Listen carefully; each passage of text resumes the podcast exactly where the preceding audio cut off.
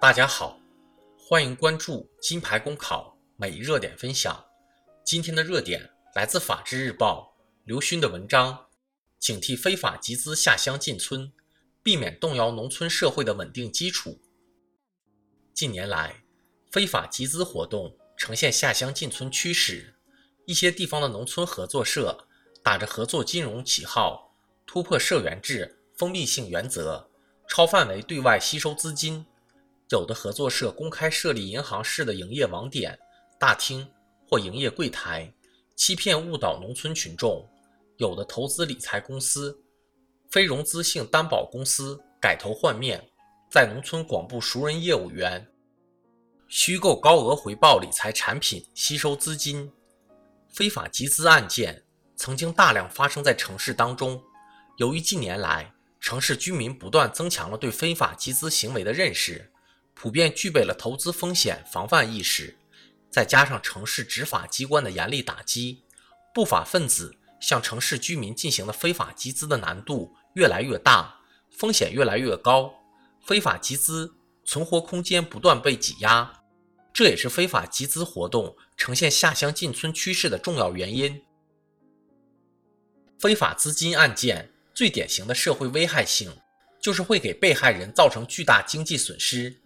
非法集资人往往会大肆挥霍集资款，或盲目进行风险投资，这就导致案发之后被害人挽回损失的概率极低，案件的侦破宣判对被害人而言缺乏实际意义，只能给被害人留下惨痛教训。相比较而言，大部分城市居民有较高的稳定收入，即便因为非法集资遭受经济损失，还能够保持基本的生活水平。农村居民的经济水平以及抵御风险的能力普遍不高，如果遭遇非法集资，对整个家庭而言几乎是毁灭性的。有些农村村民就是把看病养老钱、种子化肥钱等资金投进非法集资。所以说，非法集资行为直接动摇农村社会的稳定基础，直接剥夺农村群众基本的生产生活资料。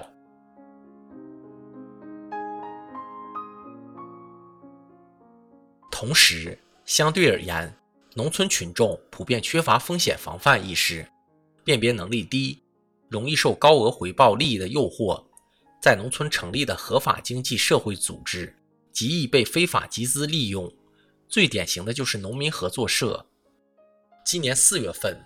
农业部经管总部副站长赵铁桥就曾经表示，现行法律对农民合作社没有明确主管部门。特别是对农民合作社开展内部信用合作尚未明确部门监管职责，存在监管空白，加大了基层监管的难度，为一些人假借农民合作社名义搞非法集资提供了可乘之机。农村熟人社会的特殊情况也被非法集资分子利用，不法分子广布熟人业务员，利用农村人盲目信任的心理弱点，引诱被害人参与非法集资。防止非法集资行为下乡进村，必须在有效宣传、加强监管、组织引导等方面下功夫，对农村群众进行有效的金融风险宣传。必须扎根农村群众的实际，采取以案说法、戏曲小品、影视资料等形象生动的方式进行宣传，不能简单采取发传单、摆展板等传播力低的方式。传播的地点应该多选在农村集市。农村学校等场所，对于农民合作社等合法组织，农业行政部门、工商部门应该及时立法规范，严格进行监管，防止合作社成为坑农害农的工具。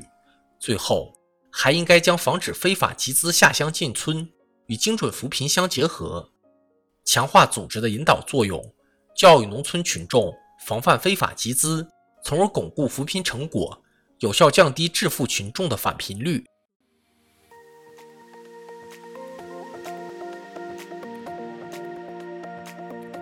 好消息，我们刚刚完成了公众号的再次升级，升级后的内容也将更加全面。现在有面试免费课程和面试真题，我们也会逐渐包含行测、申论、遴选等内容，是大家备考学习的有效助手。请您关注我们的公众号“金牌公考”，我们将把最优质的服务。最耐心的讲解奉献给大家。公考路上你不孤单，金牌公考带你上岸。